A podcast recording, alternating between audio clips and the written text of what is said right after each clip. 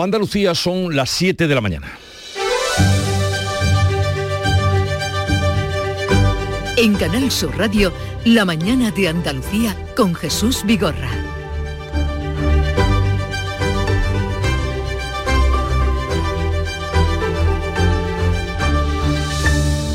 Buenos días queridos oyentes, es lunes 9 de mayo, vamos a estar hoy muy atentos a lo que diga Vladimir Putin, que va a conmemorar la derrota del nazismo en la Segunda Guerra Mundial con un gran desfile militar en la Plaza Roja de Moscú y va a celebrar allí su supuesto triunfo sobre Ucrania. Supuesto porque no ha conseguido ni uno solo de los objetivos que se marcó. No ha conquistado Odessa, ni Gerson, ni Mariupol al 100%. Se teme que deje de lado el eufemismo de la operación militar especial, ya saben, y declare la guerra total. De hacerlo tendrá carta blanca para movilizar a la población en general. Alemania también ha conmemorado la derrota del Tercer Reich y del nazismo. El canciller alemán Olaf Scholz, en un mensaje televisado a la nación, se ha mostrado convencido de que Putin no va a ganar esta guerra.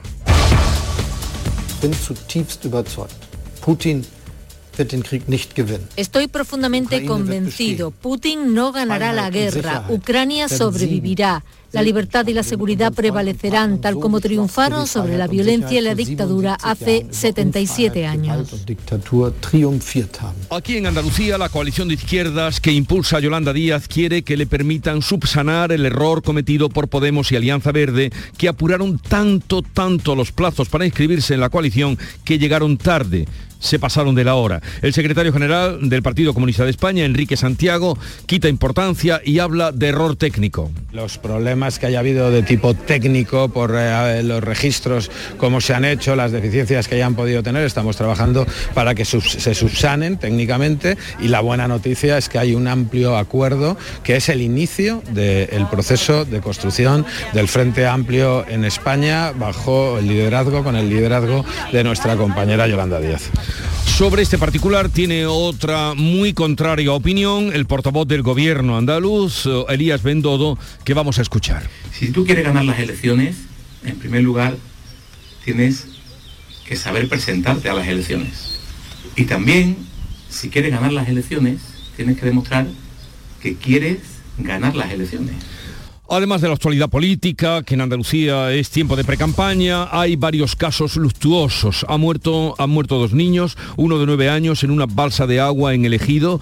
¿Qué peligro tienen esas balsas sin escaleras, sin nada donde agarrarse y plásticos resbaladizos por todos lados? Y en el puerto de Santa María, una pequeña mm, de año y medio ha sido arrollada por un familiar que estaba dando marcha atrás y no la vio.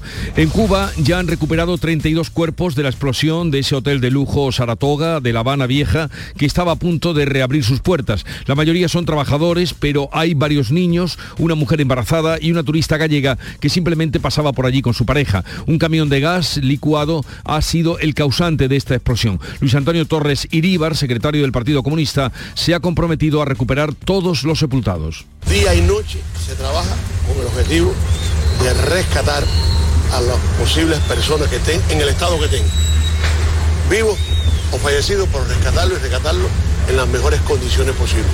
Algo más grato para el día de hoy, fiesta local en Jerez de la Frontera, la Feria del Caballo ya está en pleno apogeo, tienen tiempo hasta el sábado para visitarla. La Feria de Jerez, la mejor del mundo entero. Encontramos lo mejor del vino de Jerez, los caballos un consejo en general. La semana ya en lo tocante al tiempo se estrena con mucho calor, con 34 de máxima en Sevilla, 33 en Córdoba, subirán las temperaturas en todas las provincias, pero más en las occidentales. Los cielos limpios en general y los vientos van a soplar de levante en la vertiente mediterránea y variables flojos en el resto.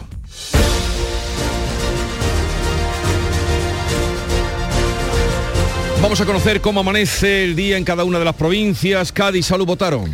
Buenos días, 19 grados a esta hora, va a subir mucho el termómetro hasta los 27 y el cielo despejado. Campo de Gibraltar, Ana Torregrosa. Aquí tenemos a esta hora 17 grados, esperamos una máxima de 21 despejado. Día de fiesta y feria en Jerez, Alba Gutiérrez. Sí, buenos días. Tenemos a esta hora 15 pues grados. No, eres salva, obviamente. Sí, sí, sí, sí. ah, perdón, perdón, venga, adelante. La feria que nos cambia la voz. Tenemos a esta hora 15 grados en este lunes festivo. Llegaremos a los, atención, 34 por aquí, ya estamos de feria. En Huelva, Sonia Vela. Por aquí tenemos 15 grados a esta hora, los cielos prácticamente despejados, la máxima para hoy en Almonte 33. Por Córdoba, ¿cómo viene el día, José Antonio Luque? Pues fíjate, tenemos en este momento casi 17 ya y eh, los cielos despejados llegaremos a una máxima de 33. Jesús, felicítate por tu paisana, eh, Juanita Méndez Romero. Eh, ha sido declarada venerable por la labor que realizó postrada en una cama. Sí, sí, sí, la hermana Juanita. Eso es chapo. Ah, bueno, bueno, bueno. Muchas gracias por traerme esta noticia. Paisanos para enorgullecerse. Desde luego que sí. En Sevilla, Pilar González. Tenemos el cielo despejado, calor, ya tenemos 18 grados en la capital y lo previsto es llegar a los 34. En Málaga, José Valero. Pues cielos poco nubosos despejados y seguirá la máxima 26 en Vélez, Málaga o Marbella. Ahora tenemos 17 en Málaga. ¿Cómo viene el día por Jaén, Alfonso Miranda? Hermosísimo, sin nubes en los cielos de la provincia, ahora mismo 18 grados, dicen que llegaremos a los 30. Eh, Charo Gutiérrez ha venido impresionada de tu tierra, ¿eh? No podía imaginarme otra cosa que no Impresionada, lo digo esto para que, para que, para que no eh, venga luego la gente diciendo, ay, como yo no, estaba por allí, por V de Baeza, ha venido esta mañana Charo Padilla, encantadora. Bueno, seguimos en Granada, Laura Nieto pues también vamos a tener calor. Ya hay 13 grados, la máxima prevista a 28. Y por Almería, María Jesús Recio. Cielo despejado, 17 grados, la máxima llegará a 25.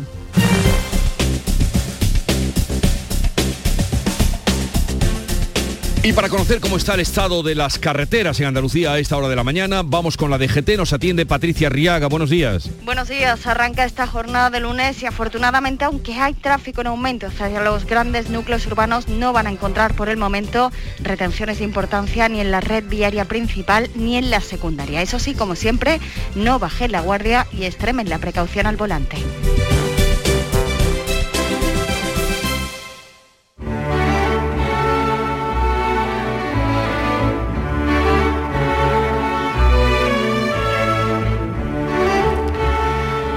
El todopoderoso presidente de Iberdrola, Ignacio Sánchez Galán, ya todo el mundo sabe su nombre, se jactó la semana pasada de llamar tontos a casi 10 millones de españoles que pagan para que él se forre.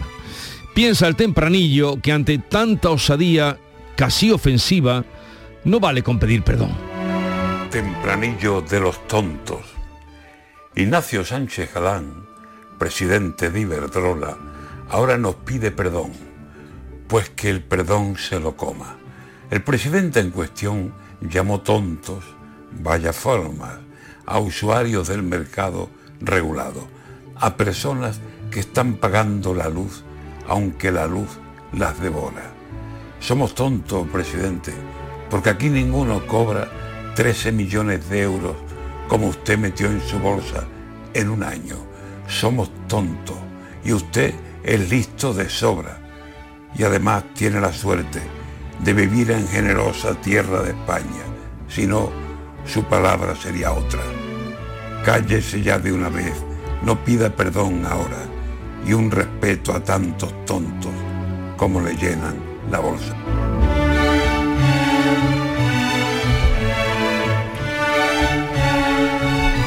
Antonio García Barbeito, que volverá luego con los romances perversos, hoy dedicados a la nueva.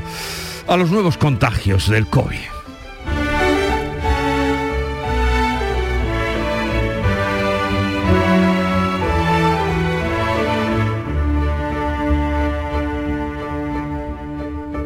Siete, nueve minutos de la mañana. Las formas. Dicen que hay que mantenerlas pero lo mejor es poder sorprender con ellas. Disfruta sin plazos de espera del increíble diseño coupé del Audi Q3 Sportback y Audi Q5 Sportback. Desde 480 euros al mes, en 48 cuotas con Easy Renting y entrada de 8.490 euros para unidades limitadas. Oferta Volkswagen Renting hasta el 31 de mayo. Consulta condiciones en Audi.es. Red de concesionarios Audi. En Canal Sur Radio, la mañana de Andalucía con Jesús Bigorra. Noticias. Vamos a contarles la actualidad de este 9 de mayo. Hay un nuevo repunte en la venta de test del COVID-19. Aumenta la demanda desde Semana Santa tras dejar de ser obligatoria las mascarillas en interiores. Hay preocupación también en los expertos por el efecto que están causando las fiestas de primavera. Manuel Pérez Alcázar. Las farmacias constatan un aumento en la venta de test, aunque no están causando de momento problemas de abastecimiento. De hace dos semanas para acá ha incrementado el número de ventas y estamos vendiendo más test pero sin ningún problema no han abastecido de manera normal y correcta. Eh, hará como un mes hubo un descenso en la demanda, y, pero ahora se ha incrementado de manera exponencial. Sí, vendemos bastante más test que, que hará como tres semanas. Muchos ciudadanos reconocen que en su entorno han detectado en las últimas semanas más infecciones. Muchos conocidos, no sé, porque habrá sido por la feria, no lo sé pero aumentado. Los expertos temen que tras los eventos y las grandes concentraciones de esta primavera haya un repunte de infecciones por COVID, aunque ahora los efectos son menos graves, según Jorge Parra Ruiz, subdirector del Hospital de Granada Se va adaptando, digamos, al, al, humano y va produciendo una infección mucho más transmisible, pero mucho menos virulenta. Hoy sabremos algo más al respecto porque este martes volverán a actualizarse los datos. En los últimos 14 días, más de 28.000 personas se han infectado de COVID en Andalucía. Olga Moya. El presidente Juanma Moreno de nuevo alertaba de la relajación del uso de la mascarilla. Sí me preocupa el, el, olvido que hay por parte de todos, ¿no? En la feria de Sevilla, la mascarilla ha pasado a ser ya parte de, del pasado pero claro, cuando estamos concentrados, cuando hay concentración de decenas de personas, sí que deberíamos de ser prudentes todos el pasado viernes se registraban 2.000 casos más en Andalucía, 44 fallecidos y 40 ingresados más. La incidencia entre los mayores de 60 años alcanza los 813 casos por 100.000 habitantes. La Junta insiste en pedir al Gobierno que autorice la cuarta dosis entre los mayores de 80 que rechazaba en el último Consejo Interterritorial de Salud. Veremos qué nos puede decir al respecto Inmaculada Salcedo, doctora especializada en eh, medicina preventiva, que además es la portavoz voz de la Junta en materia de COVID y que estará con nosotros a partir de las 9 de la mañana.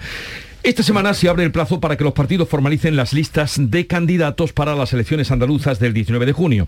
La coalición de izquierdas por Andalucía solicita que se subsane el error que ha excluido a Podemos que presentó la documentación fuera de plazo. Javier Moreno. Por Andalucía desiste de recurrir la decisión de la Junta Electoral, pero ha presentado esta noche un escrito de subsanación como fórmula que permita incluir a Podemos. El escrito considera un error formal el retraso en el envío de documentación por el que Podemos y Alianza Verde quedaron excluidas. Podemos finalmente ha desistido de presentar el recurso ante la Junta Electoral Central al estimar que tendría poco recorrido porque el registro de la coalición llegó 14 minutos tarde. Desde el seno de la coalición, el secretario general del Partido Comunista, Enrique Santiago, ha calificado la situación de asunto jurídico y técnico y que la voluntad de los socios es que se subsane sin ningún problema. Los problemas que haya habido de tipo técnico por eh, los registros, cómo se han hecho, las deficiencias que hayan podido tener, estamos trabajando para que se subsanen técnicamente y la buena noticia es que hay un amplio acuerdo que es el inicio del proceso de construcción del Frente Amplio en España bajo el liderazgo, con el liderazgo de nuestra compañera Yolanda Díaz. Los partidos tienen de plazo para presentación de candidaturas desde este miércoles y hasta el próximo lunes 16 de mayo. Y desde el Partido Popular se reivindica una amplia mayoría para Juanma Moreno frente a esta fragmentación de la izquierda. Por su parte, el socialista Juan Espadas no ha podido participar en el primer acto de precampaña por haber tenido COVID. Los populares llaman a la movilización y a desconfiar de las encuestas. Los dos últimos sondeos este domingo le dan una amplia mayoría. En la de Voz Populi sumaría más que toda la izquierda y en la del español la victoria del PP queda en una horquilla entre 44 y 46 parlamentarios. En el PSOE, Pedro Sánchez suspendía este domingo su presencia en el que hubiera sido su primer acto de pre-campaña por el positivo por COVID de su candidato, Juan Espadas. Quien sí estuvo fue la vicesecretaria general Ángeles Ferriz, que confía en que se solucione el problema con Podemos para que pueda presentarse como confluencia de izquierdas, pero recuerda que en la izquierda ya hay un partido fuerte. Hay un partido fuerte que se llama Partido Socialista Obrero Español, que tiene un candidato al que precede su gestión, su conocimiento de esta tierra, su conocimiento del gobierno de Andalucía y desde luego yo creo que toda aquella persona, todo aquel andaluz andaluza que desde luego quiera frenar a la extrema y la extrema derecha tiene un partido al que votar, que es el Partido Socialista. La líder de Ciudadanos, Inés Arrimadas, ve improbable que la izquierda asume y llama la atención de los votantes sobre el cambio de socio del PP. Así que yo lo que le digo a los andaluces es que en las próximas elecciones tenemos que elegir en dos caminos Eh, yo no creo que la izquierda vaya a sumar bajo ningún concepto. Aquí o el PP gobierna con Vox, que lo que vamos a tener es más lío, más follón y no vamos a poder seguir con las reformas, o reeditamos el gobierno del cambio con Ciudadanos. Y ante las derivaciones eh, posibles de Pegasus por esta tierra, los servicios tecnológicos de la Junta concluyen entre hoy y mañana las comprobaciones para saber si los teléfonos móviles del gobierno andaluz han sido espiados por Pegasus. El presidente de la Junta ha pedido máxima claridad y transparencia al gobierno de Pedro Sánchez para saber si algún presidente autonómico ha sido espiado. El consejero de presidencia, Elías Bendodo, acusa al gobierno de Sánchez de inventar una trama de espías para desviar la atención sobre la inflación y sobre los problemas económicos de España. Menos de 48 horas ha tardado la directora del CNI en desmontar la maniobra esta que os he contado, la cortina de humo de Sánchez, por su supuesto espionaje con el único objetivo de desviar la atención. El presidente del gobierno es capaz, una vez más, de demostrar que tiene las agallas de hacer cualquier cosa para perpetuarse en la Moncloa. Este lunes se reúne la Ejecutiva Federal del PSOE. Su portavoz, Felipe Sicilia, le ha pedido al PP que vuelva a la moderación. Sin referirse al caso Pegasus, y ha hablado de ruido mediático. Por eso le pedimos al Partido Popular que deje de mentir, que deje de hacer oposición mintiendo y que vuelva a la moderación. Le pedimos al Partido Popular de Feijó que dejen de jugar con aquellos que juegan y se hacen fotos con Le Pen que dejen de jugar y de estar coqueteando continuamente con la ultraderecha de Vox. Algunas informaciones apuntan a que el Gobierno prepara ya el relevo de la directora del CNI para tratar de recuperar el apoyo de sus socios parlamentarios de Esquerra. Alberto Núñez Feijó liderará la oposición, la oposición a Pedro Sánchez desde el Senado. Feijó será designado senador a propuesta del Parlamento gallego. En los próximos días se va a formalizar su salida de la Junta, aunque antes asistirá al pleno de investidura de su sucesor, Alfonso Rueda, que se va a celebrar esta semana. El escaño en la Cámara Alta permitirá a Feijó interpelar a Pedro Sánchez una vez al mes. También podrá asistir a algunos plenos del Congreso, como el debate sobre el Estado de la Nación. Pues un menor, y comenzamos así una serie de tristes noticias, de sucesos, un menor ha muerto ahogado en una balsa de elegido en Almería, en el puerto de Santa María. Se investiga también el atropello mortal de un bebé de meses por un familiar cuando estaba aparcando el coche. El niño de nueve años fallecía en la tarde del domingo ahogado al caer a una balsa de agua en la zona de Santa María del Águila en el Ejido. Se ha activado un protocolo judicial a la espera de aclarar las circunstancias. En Cádiz, un juzgado del puerto de Santa María investiga el atropello mortal de una niña de 19 meses este sábado. Según las primeras dirigencias, ha sido un familiar que arrolló a la pequeña al dar marcha atrás cuando quería aparcar el vehículo. El conductor dio negativo en el control de alcoholemia. Además, una mujer ha resultado herida este domingo tras ser apuñalada por otra en la la vía pública en Vélez Málaga. Y vamos ahora con la guerra de Ucrania que Rusia va a conmemorar este lunes eh, porque es la victoria sobre los nazis sin haber alcanzado sus objetivos en Ucrania. Es un día patriótico hoy en Rusia. Algunas informaciones avanzan que Putin podría hacer en este día una declaración formal de la guerra. Esta madrugada se han cumplido 77 años de la rendición nazi. Rusia lo conmemora con un gran desfile militar. Vladimir Putin se va a dirigir a la nación. Es posible que presente un panorama triunfalista, aunque no ha conseguido ninguno de sus objetivos prioritarios en Ucrania. No se descarta que declare la guerra total. Desde Alemania, el canciller Olaf Scholz ha arremetido contra Putin. Estoy profundamente convencido. Putin no ganará la guerra. Ucrania sobrevivirá. La libertad y la seguridad prevalecerán tal como triunfaron sobre la violencia y la dictadura hace 77 años. Y ahora hablamos de fiesta, porque este lunes es fiesta local en Jerez de la Frontera, lo que ha hecho que este domingo la Feria del Caballo registrara un lleno en el recinto ferial pese al calor. Se han superado los 30 grados en, González Ontoria, ha sido la primera tarde con el flamenco como protagonista en muchas casetas y el primer paseo de caballos. Ya se celebran las disciplinas hípicas que han comenzado con el concurso de Doma Vaquera y el jueves se abre el programa taurino con los rejones. La feria de Jerez la mejor del mundo entero. Encontramos lo mejor del vino de Jerez, los caballos y la esencia de las mujeres guapas de Jerez. Terminó la feria de Sevilla y también Carrusel Taurino dio cuenta de la última eh, corrida importante que fue, por cierto, decepción en el encierro de Escribano con los Miura. Y el diestro sevillano Manuel Escribano saldó la última corrida de farolillos con dos orejas. Era el encierro en solitario frente a seis toros de la ganadería de Miura que resultaron ser mansos y flacos que ofrecieron un tedioso espectáculo en este festejo que cerraba la semana de farolillos de la Feria de Abril de Sevilla. Y el tenista murciano Carlos Alcaraz eh, hizo historia al ganar el Máster 1000 de Madrid. El español eh, de poco más de 19 años, Díaz, ganaba la final al alemán eh, Cere por 6 3 y 6-1. Gracias se queda corto, pero, pero bueno, la verdad que he podido ganar por, el apoyo. Siempre he dicho siempre he dicho que en todos los partidos hay momentos difíciles y con el apoyo de toda la gente, con vuestro apoyo, es muy fácil salir de, esos baches, salir de esos malos momentos. Y, la verdad que quiero deciros gracias, muchísimas gracias y espero veros el año que viene. Bueno, y así arrolló al número uno, al número 3 y al número 4 y se colocó en el número 6. La mañana de Andalucía.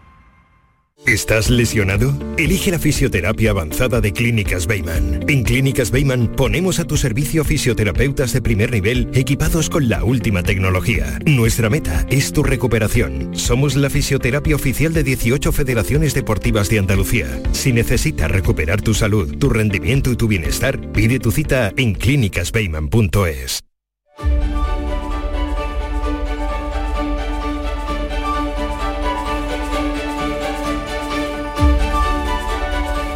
Y a esta hora vamos con las noticias más destacadas que Paco Reyero ha encontrado en su revista minuciosa de prensa. Buenos días. ¿Qué tal Jesús? Muy buenos días. Son las 7 y 21, es el momento de hacer esta tarea en el mundo, que viene por cierto muy animada la prensa hoy. En el mundo del choque entre ministros del PSOE pone a Sánchez en guardia, Moncloa que advierte a Feijó, dos puntos y entre comillas, se le va a hacer largo a quien crea que ha empezado la precampaña. El líder del PP, al que vemos en distintas cabeceras, anuncia su incorporación como senador para medirse en la Cámara Alta al del PSOE. La viñeta de Idígoras y Pachi vemos al presidente del gobierno, al presidente español, en el circo andando por la cuerda floja, pero, pero boca abajo. Y un espectador que grita, hay que reconocer que Sánchez le está cogiendo un dominio a esto que no es normal. En ABC, Sánchez no logra que Aragonés renuncie a exigir ceses por las escuchas. En el confidencial, Moncloa que somete al CNI a una presión inédita y deja a su directora en la puerta de salida, el presidente de la Generalitat de Cataluña, que advierte de que la reunión no basta, la reunión con Sánchez no basta para satisfacer las demandas de la Generalitat. En el diario.es leemos que Izquierda Unida agota la vía legal y solicita a la Junta Electoral que inscriba a Podemos en la coalición andaluza de izquierdas. En el editorial del país, en su edición nacional, sobre las elecciones de nuestra tierra, titulado Precaria Unidad de Izquierda, leemos que la coalición alcanzada por los pelos para las elecciones andaluzas señala el duro camino que le espera a Yolanda Díaz. En la razón, Feijó y Juanma Moreno, que pactan una campaña sin invasión de líderes nacionales y sin convertir a Pedro Sánchez en el tema principal del discurso electoral. En el país, el gobierno que debatió con el PP eliminar la inviolabilidad del rey y en el español esa encuesta, la que antes aludía eh, Manolo Pérez Alcázar, eh, en el tramo nacional, eh, que se publica hoy encuesta de sociométrica, Feijó que recorta 2,5 puntos en un mes, el PP que ganaría hoy las elecciones al PSOE por un escaño, hablamos digo de ámbito nacional, sí, sí. los resultados de ese sondeo, el PP que obtendría 102 escaños frente a los 101 del PSOE, Vox que subiría hasta los 68, Unidas Podemos 29, Más País 5 y Ciudadanos un diputado. Bueno, otra encuesta más, encuesta de lunes, ayer hubo dos, por cierto. Eh, guerra en Europa, día 75, el G7 pacta más sanciones para ahogar la maquinaria rusa. Las grandes potencias se comprometen a reducir su dependencia energética. Es un asunto que destaca en el país y la vanguardia. En sus aperturas, la desconexión energética se hará de forma ordenada, en opinión del país, un ejercicio de realismo que denota cierta impotencia. El G7 no acabó ahí, anunció nuevas sanciones en áreas como la auditoría, los medios de comunicación y la industria que se suman a la batería de embargos de una guerra que dura ya dos meses y medio. En el mundo subrayan que Washington prohíbe a las grandes empresas consultoras hacer negocios con Rusia. En News, Rusia que pidió a Puigdemont que convirtiera Cataluña en un paraíso fiscal de criptomonedas a cambio de apoyar la independencia. Fue antes de la declaración unilateral de, unilateral de independencia. El entonces presidente catalán se reunió con el, con el empresario ruso Nikolai Sabdoniok y eh, trató este asunto. También en News, la Unión Europea, que no logra un acuerdo para prohibir las importaciones de petróleo ruso, los 27 que van a seguir negociando durante la semana para intentar lograr la unanimidad necesaria. Hay problemas con Hungría, hay problemas también con Eslovaquia y te cuento también que en Infolibre Estados Unidos eh, da alas a la ofensiva contra el aborto y lanza un mensaje peligroso al mundo democrático. Es un análisis firmado por Sabela Rodríguez Álvarez para el digital Infolibre. Bueno, y hay otras informaciones importantes que también destaca la prensa de hoy, Paco. Pues ojo a este dato que ofrece la vanguardia, el 91% de la inversión inmobiliaria en España ya es extranjera, ya no es una inversión nacional. Reportaje en el país, el hambre que devora América Latina, más de 60 millones de personas que no tienen lo básico para comer en el subcontinente. Esta noticia nos lleva a la viñeta del roto, en la que vemos a una masa de personas sin rostros en el fondo del mar y esta sentencia, invisibles bajo las aguas, largas columnas de ahogados, seguían avanzando. ABC, que cuenta que las autonomías disparan un, 90, un 900% el gasto a crédito de sus presupuestos en 20 años, las cuentas de los gobiernos regionales que viven con respiración asistida desde el Estado para cubrir el 20% de sus gastos anuales. Y en el diario.es que hablan de la gasolina y de las gasolineras. Más del 60% de las gasolineras han subido precios que diluyen la bonificación, la ayuda del gobierno. Con la subvención, Jesús, el precio del diésel queda en 1,77, 1,70 euros litro, mientras que la gasolina se sitúa en 1,66 euros litro, un importe que es superior al montante de los carburantes antes de la invasión de Ucrania. habría que decir que de estas dos cifras que das, de ahí para arriba de ahí, de ahí para, arriba. porque eh, he tenido ocasión, como cualquiera que nos esté escuchando, de salir a la carretera y basta que miren y todos los precios que yo vi y donde reposté estaba por encima de esa cifra, desde luego. Eh, pero en fin, ya ustedes busquen y comparen, como decía el otro. Ya tenemos por aquí a Nuria Gaciño, buenos días. Hola, muy buenos días.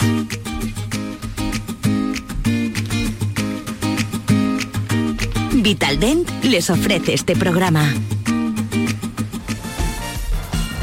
El Sevilla plaza su objetivo de Liga de Campeones. La victoria en el Estadio de la Cerámica le hubiera permitido al Sevilla certificar de forma matemática el puesto Champions, después de que tanto la Real Sociedad como el Betis perdieran sus respectivos encuentros, pero los de Lopetegui solo fueron capaces de empatar a uno con el Villarreal, empate in extremis gracias a Cundé así que tendrán que esperar al miércoles para certificar el pase ganando al Mallorca. A pesar del empate, el Sevilla mantiene la tercera posición, pero ya tiene al Atlético de Madrid a un punto tras llevarse por la mínima el duelo ante el Real Madrid. El que se aleja de la Champions es el Betis, está ya a seis puntos de los colchoneros tras caer el sábado por 1 a 2 ante el Barça, que asegura la plaza de Liga de Campeones. El Betis precisamente será el encargado mañana de abrir la antepenúltima jornada liguera en Mestalla frente al Valencia a las 7. También juega mañana el Granada, recibe a las 8 al Atleti de Bilbao con ganas de volver a sumar otro tres puntos que le alejen de la zona peligrosa, algo que ha conseguido este fin de semana tras golear 2 a 6 al Mallorca y ser capaces de ponerse ahora a dos puntos del descenso.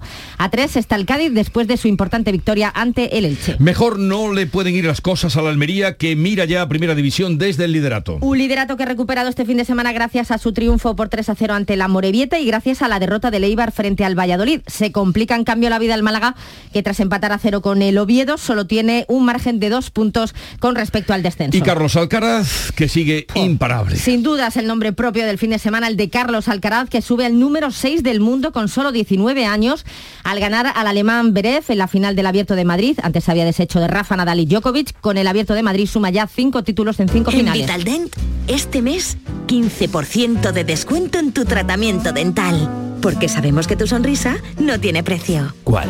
¿Mi sonrisa? ¿Será la mía? Oye, ¿y la mía? Claro, la vuestra y la de todos. Hacer sonreír a los demás no cuesta tanto.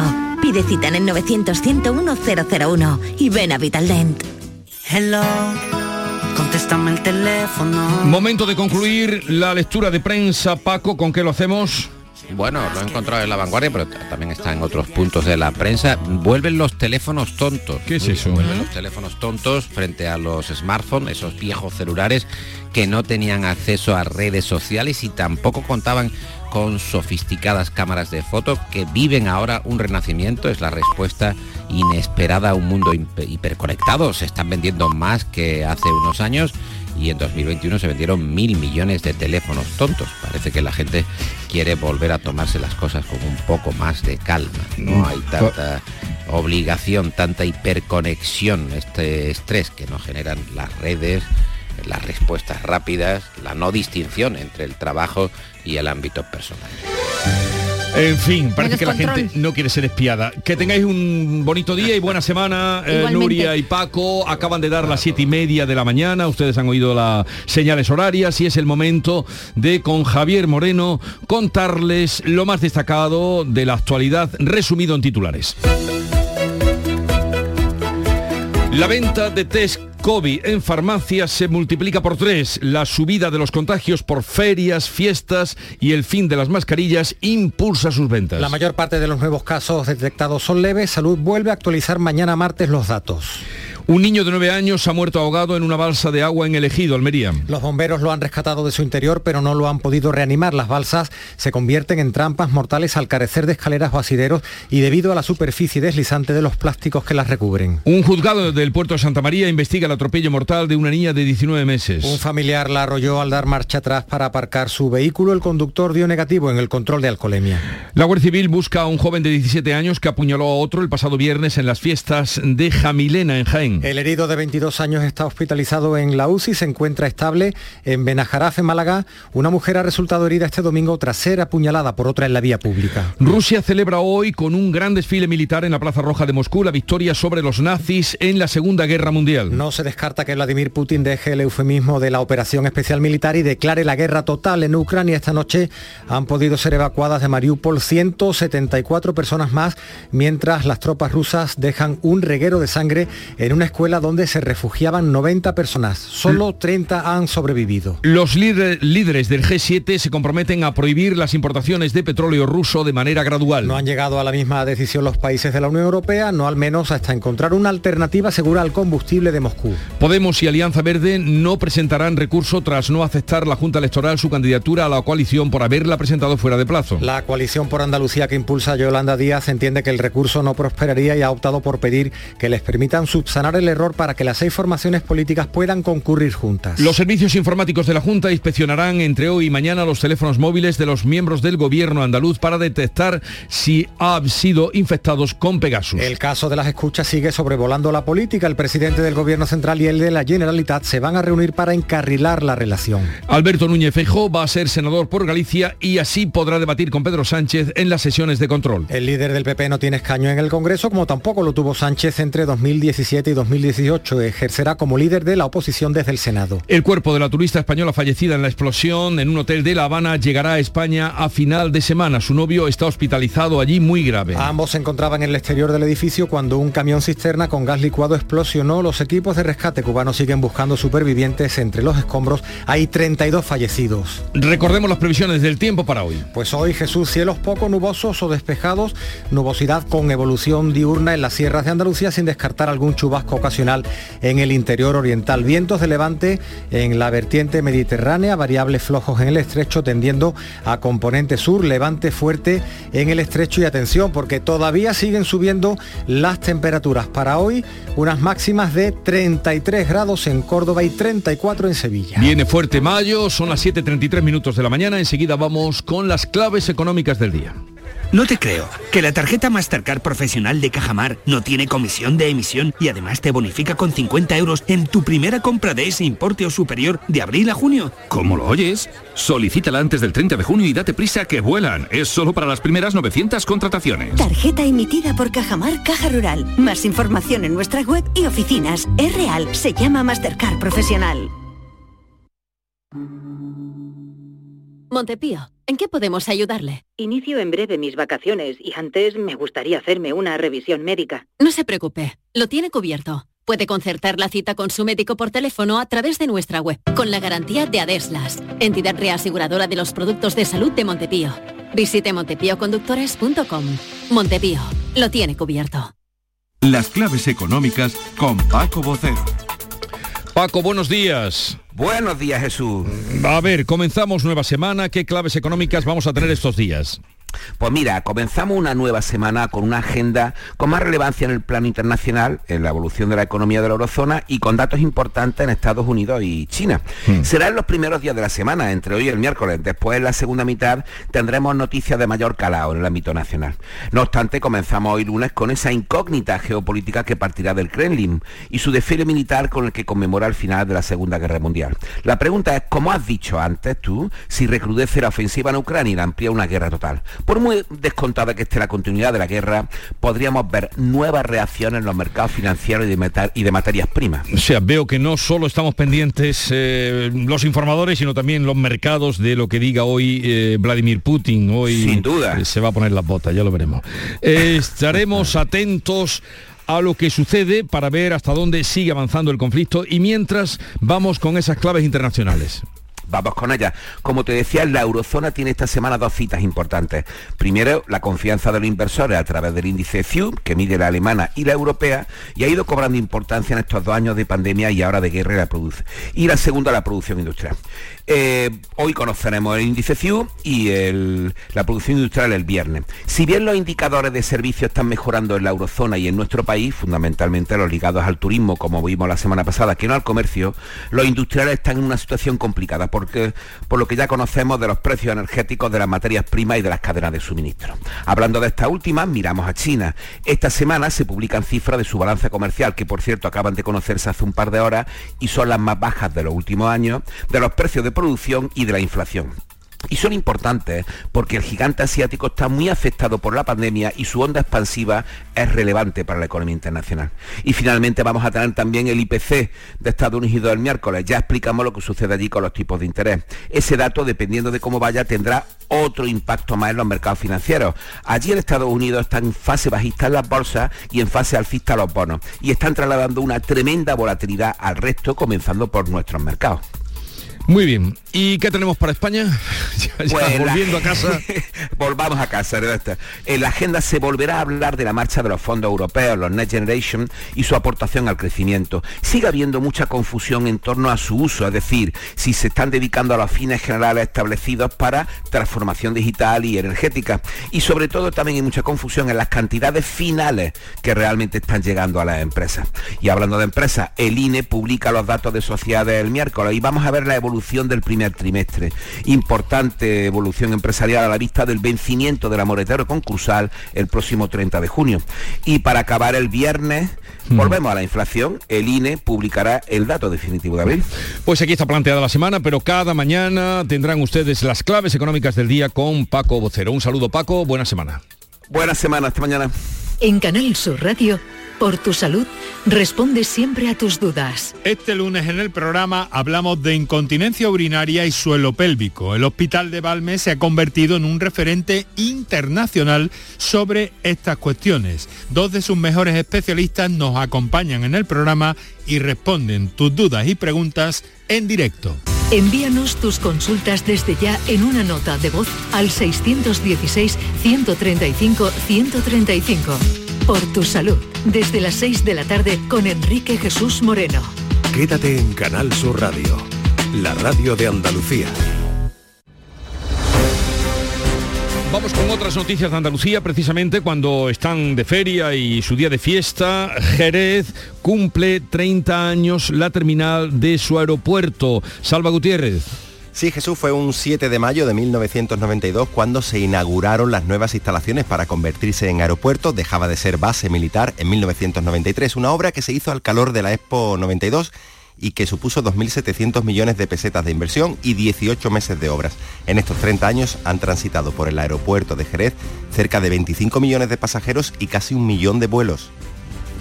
El alcalde de Cádiz, José María González, viaja a Múnich para que la ciudad se convierta en la capital ciclista europea. Salud votaron. Pues es la intención del alcalde José María González junto a una delegación municipal. Van a estar en Múnich para aprender mucho de esta ciudad y buscará incorporar mejoras como el sistema de alquiler de bicicletas o la posibilidad de ampliar la participación en programas europeos para seguir impulsando en la ciudad la movilidad sostenible y todo para conseguir que Cádiz sea capital ciclista europea. En la línea de la Concepción seguimos moviéndonos por la provincia de Cádiz. Inician hoy los trabajos de costas para arreglar los daños de los últimos temporales. Ana Torregrosa. Pues sí, es que estos últimos temporales han provocado unos daños eh, muy graves en todo el litoral linense, especialmente en toda la zona del Paseo de Levante y la Dirección General de Costas empieza a repararlos a partir de hoy con unos trabajos que se van a centrar, por ejemplo, en el perfilado de toda la costa o en la reconstrucción de elementos dañados como las pasarelas de las playas, entre otros. La audiencia de Sevilla juzga hoy a dos hombres acusados de estafar a 43 personas con coches de segunda mano manipulados. La Fiscalía pide cinco años de cárcel para cada uno. Pilar González. Están acusados de un delito continuado de estafa por la venta de vehículos de segunda mano. Manipulaban los cuenta kilómetros. Algunos coches incluso le restaban hasta 170.000 kilómetros o 140.000. Los vendían a particulares o por intermediarios y todos los estafados llegaron a pagar entre 4.800 y 11.500 euros por coche. Uno de ellos era el titular de un establecimiento de compraventa de vehículos de ocasión, Automóviles Paco, así se llama, de Fuentes de Andalucía. Se enfrentan ahora los dos a cinco años de prisión. Operación a escala nacional de la Policía Nacional contra el tráfico internacional de coches robados. 82 personas han sido detenidas en toda España, 18 de ellas lo han sido en Jaén. Alfonso Miranda. En nuestra provincia operaba uno de los seis núcleos de esta organización, contrataban servicios de renting o leasing de vehículos, falsificaban su documentación, los contratos de compraventa para sacarlos al extranjero y luego los revendían. Según la policía, habrían obtenido un beneficio de 10 millones de euros. Una vez que los vehículos estaban dentro de la, de la organización, generaban todas las falsificaciones necesarias para que, mediante contratos de compraventa ficticios, se trasladaran los vehículos a otros países europeos donde los ofrecían a su vez a precios bajos a otros entramados delincuenciales. La operación Sunday ha recuperado 58 vehículos de alta gama y cuatro cabezas tractoras de camión. En Granada ya se sabe la causa de la mortandad de ciervos en la Sierra de Baza. Murieron por congestión pulmonar severa. Laura Nieto. Las analíticas realizadas han revelado que la mortandad fue causada por una bacteria que se encuentra presente de forma habitual en el tracto respiratorio de estos animales. Los cambios bruscos en la meteorología de la zona a lo largo de la segunda quincena de marzo, con episodios de fuertes lluvias tras una intensa sequía y una drástica caída de las temperaturas que cubrió de nieve parte del espacio protegido, habrían generado una situación de estrés en los animales, desencadenando la enfermedad y por tanto su muerte.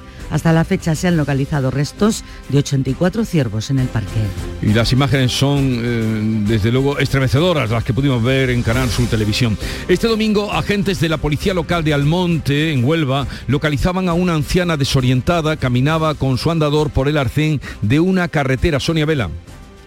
Situación muy peligrosa la que vivió esta mujer de 74 años que, como dices, caminaba con un andador por el arcén, concretamente de la A483 en dirección al monte. Un testigo avisaba a la policía local de esta localidad y los agentes se desplazaban hasta el lugar, atendían a la mujer que parecía desorientada y localizaban a sus familiares. Una patrulla de la Guardia Civil la trasladaba hasta el domicilio de Almonte al que esta mujer se dirigía.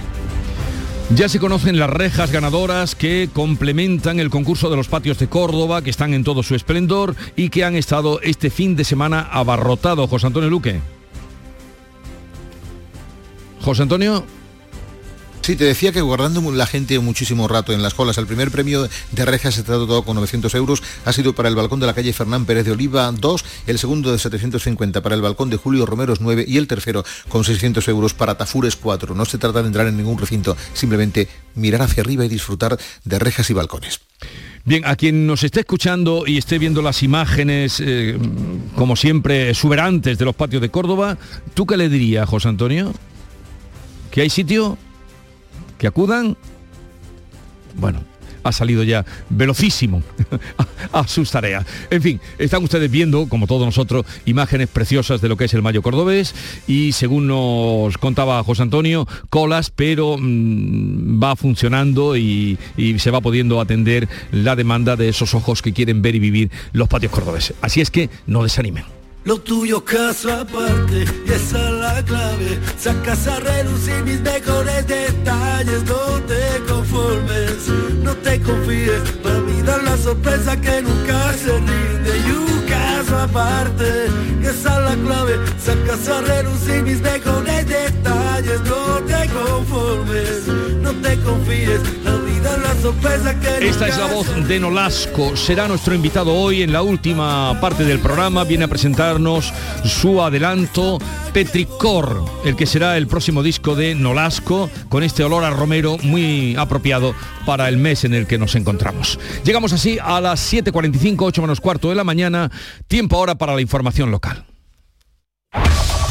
En la mañana de Andalucía de Canal Sur Radio, las noticias de Sevilla. Con Pilar González. Hola, buenos días. Recuperamos la normalidad tras la feria y eso se nota ya en el tráfico. A esta hora hay retenciones en la entrada a Sevilla por la A49 de 5 kilómetros, uno por el patrocinio, uno también por las autovías de Coria y Meirena y uno en el Centenario sentido Cádiz. En el interior de la ciudad el tráfico es intenso en la entrada por el Alamillo, Avenida Juan Pablo II, Avenida de Andalucía y en la Ronda Urbana Norte en ambos sentidos. A las 7 de la mañana ha concluido los primeros cortes de tráfico en la entrada a Sevilla por la A49 por las obras que se están haciendo en el nudo de la pañoleta. Mucha atención porque cada día habrá cortes diferentes entre las 8 de la tarde y las 7 de la mañana y se habilitarán desvíos alternativos. Esta tarde se corta completamente la salida 1 en Camas, sentido patrocinio y habrá un desvío en el kilómetro cero hacia la glorieta de los toreros en la pañoleta en dirección al polígono El Manchón. También se verán afectados algunos tramos de la S30 y todo esto con calor. Hoy vamos a alcanzar 34 grados en Écija y Sevilla, 33 en Lebrija y 30 32 en Morón. A esta hora tenemos 18 grados en la capital. María Galeana, Juan Meseguer y Jimmy Roca protagonizan El Abrazo en el Auditorio Nissan Cartuja de Sevilla, una comedia dramática en la que se mezclan realismo y fantasía con humor. El Abrazo, dirigida por Magui Mira, del 13 al 15 de mayo en el Auditorio Nissan Cartuja. Venta de entradas en auditorionissancartuja.com y El Corte Inglés. ¿Oyes eso?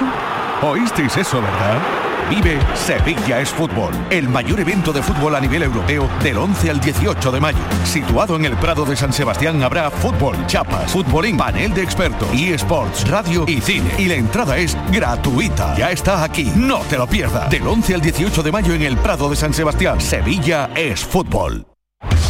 En Canal Sur Radio, las noticias de Sevilla.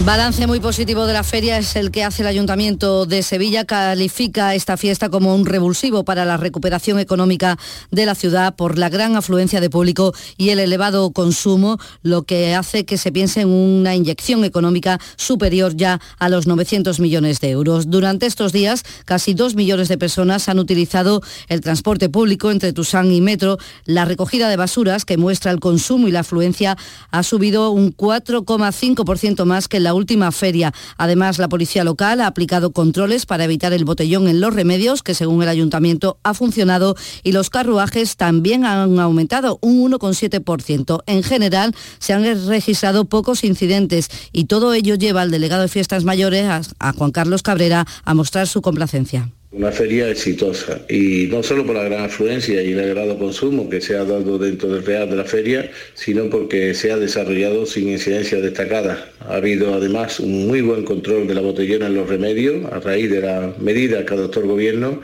y también el control de la venta de rebujitos en la zona de atracciones. Con otra medida igualmente establecida por el gobierno, la parada del taxi de la portada este año ha funcionado bien También el presidente de los hosteleros, Antonio Luque, ha mostrado su satisfacción por las ventas. Repercute una cantidad importante de millones a la ciudad, que han superado además de las previsiones, donde un tanto por ciento elevado es para nuestro sector.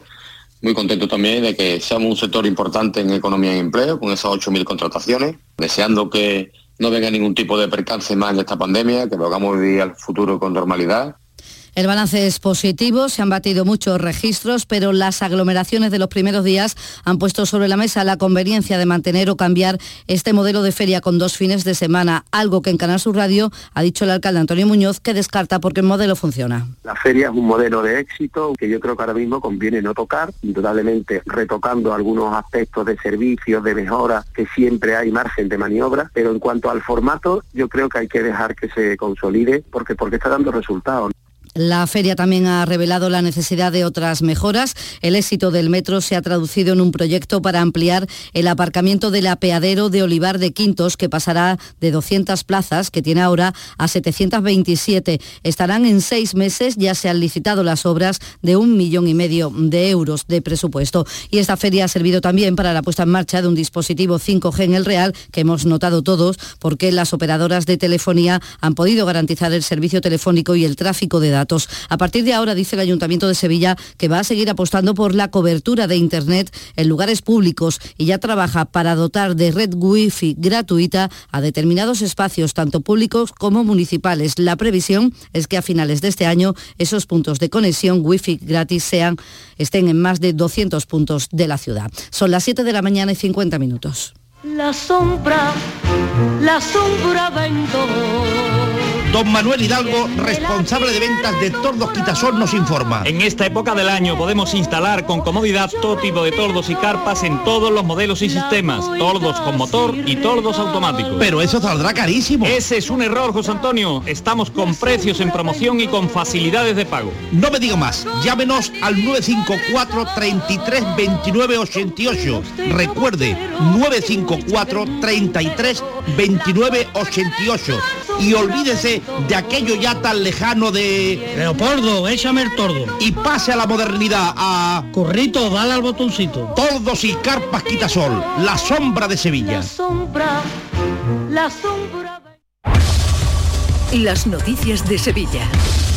Canal Sur Radio. Importante cita la de hoy. Comienza un congreso en internacional sobre tecnología 5G. Participan 289 empresas en una cita en la que se van a dar a conocer las aplicaciones y posibilidades que ofrece esta tecnología. Son cinco jornadas, la primera presencial y las siguientes virtuales. Grandes empresas de telecomunicaciones, multinacionales, ayuntamientos, universidades y también expertos que van a reflexionar sobre el estado actual del 5G y cómo evolucionará en los próximos años. Será en el Palacio de Congresos por la mañana y se van a realizar demostraciones para el telecontrol robótico, la seguridad del tráfico industrial o la inteligencia artificial. Uno de sus organizadores, Ricardo Medina, ha subrayado la apuesta de Sevilla por esta alta tecnología va a colocar en el mapa de muchas multinacionales Sevilla como el punto de encuentro para hacer un repaso eh, y una puesta en común de conocimientos, de proyectos, de ideas, de innovaciones que se están haciendo en todo el mundo.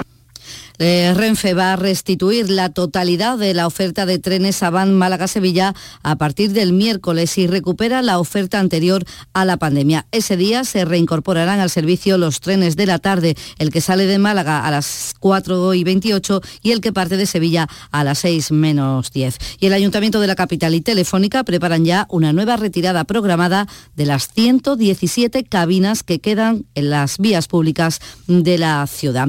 En sucesos les contamos que la carretera una mujer de 70 años ha fallecido en un accidente en la A49 a la altura del kilómetro 6 en Bormujos. Ha sido una salida de vía y ningún otro vehículo se ha visto implicado. Y en tribunales, juicio hoy a dos hombres en la audiencia acusados de estafar a 43 personas con coches de segunda mano manipulados. Alteraban los cuenta kilómetros, en algunos casos más de 10.000. La Fiscalía reclama cinco años de cárcel para cada uno de ellos. También hay otro juicio, se enfrenta a cuatro años de cárcel un hombre por tráfico de drogas en dos hermanas. Y les contamos que en el diario de Sevilla lleva hoy en su portada una investigación policial a agentes relacionados con el narcotráfico, un, un asunto archivado en su día y que ah, se habría reabierto ahora por un juzgado mm, de Sevilla. En materia cultural, el Alcázar cerró el pasado mes de abril con el mejor mes desde octubre de 2019, tras recibir 183.000 visitas. Está recuperando también, el ayuntamiento calcula que va a hacer, mm, se va a alcanzar el millón cuatrocientas mil visitas este año. Además, programa visitas teatralizadas sobre Alfonso X el Sabio. Vuelven esta semana al Alcázar con 240 funciones que tienen lugar los jueves y los viernes. Lo hace el Teatro Clásico de Sevilla con cuatro pases en grupos de 40 personas. El director del Teatro Clásico, Juan Botilla, recomienda la visita, una forma especial, dice, de entrar en el Alcázar. La visita un poco se trata también de enseñar el monumento, de explicar qué, por dónde estamos pasando, qué se estaba viendo y los conflictos que podían tener los personajes en su momento. Y la verdad es que lo hace muy bien y se disfruta una barbaridad. Y hoy en el Teatro de la Maestranza, concierto del proyecto Orquesta de la Real Orquesta Sinfónica de Sevilla. Es un programa de formación organizado por la ROS en el que participan alumnos de conservatorio de las provincias de Sevilla, Cádiz y Huelva junto a estudiantes de la ROS Joven. La orquesta estará dirigida por Oliver Díaz. Interpretarán el programa que le han puesto este nombre, Los Planetas.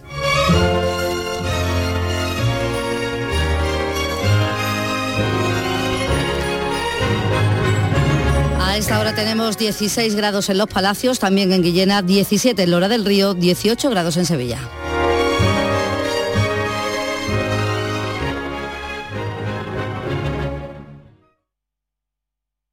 Escuchas La mañana de Andalucía con Jesús Vigorra, Canal Sur Radio. Aquadeus, el agua mineral natural de Sierra Nevada, patrocinador de la Federación Andaluza de Triatlón, les ofrece la información deportiva. ¿Qué tal? Muy buenas. 8 menos 5 de la mañana. El Sevilla parece que quiere dar emoción hasta el, hasta el final. Mira que estaba difícil el poder haber certificado el puesto de Liga de Campeones este fin de semana, ya que se tenían que dar tres combinaciones. Bueno, pues cuando se estaba cumpliendo de cara para el Sevilla, es decir, derrota de la Real Sociedad ante el Levante el viernes y derrota del Betis frente al Barcelona el sábado, el domingo se presentaba una excelente oportunidad para haber podido asegurar la Champions ganándole al Villarreal en su casa, cosa que fue imposible. Es más, hay que darle gracias a Cundé por el gol del empate in extremis.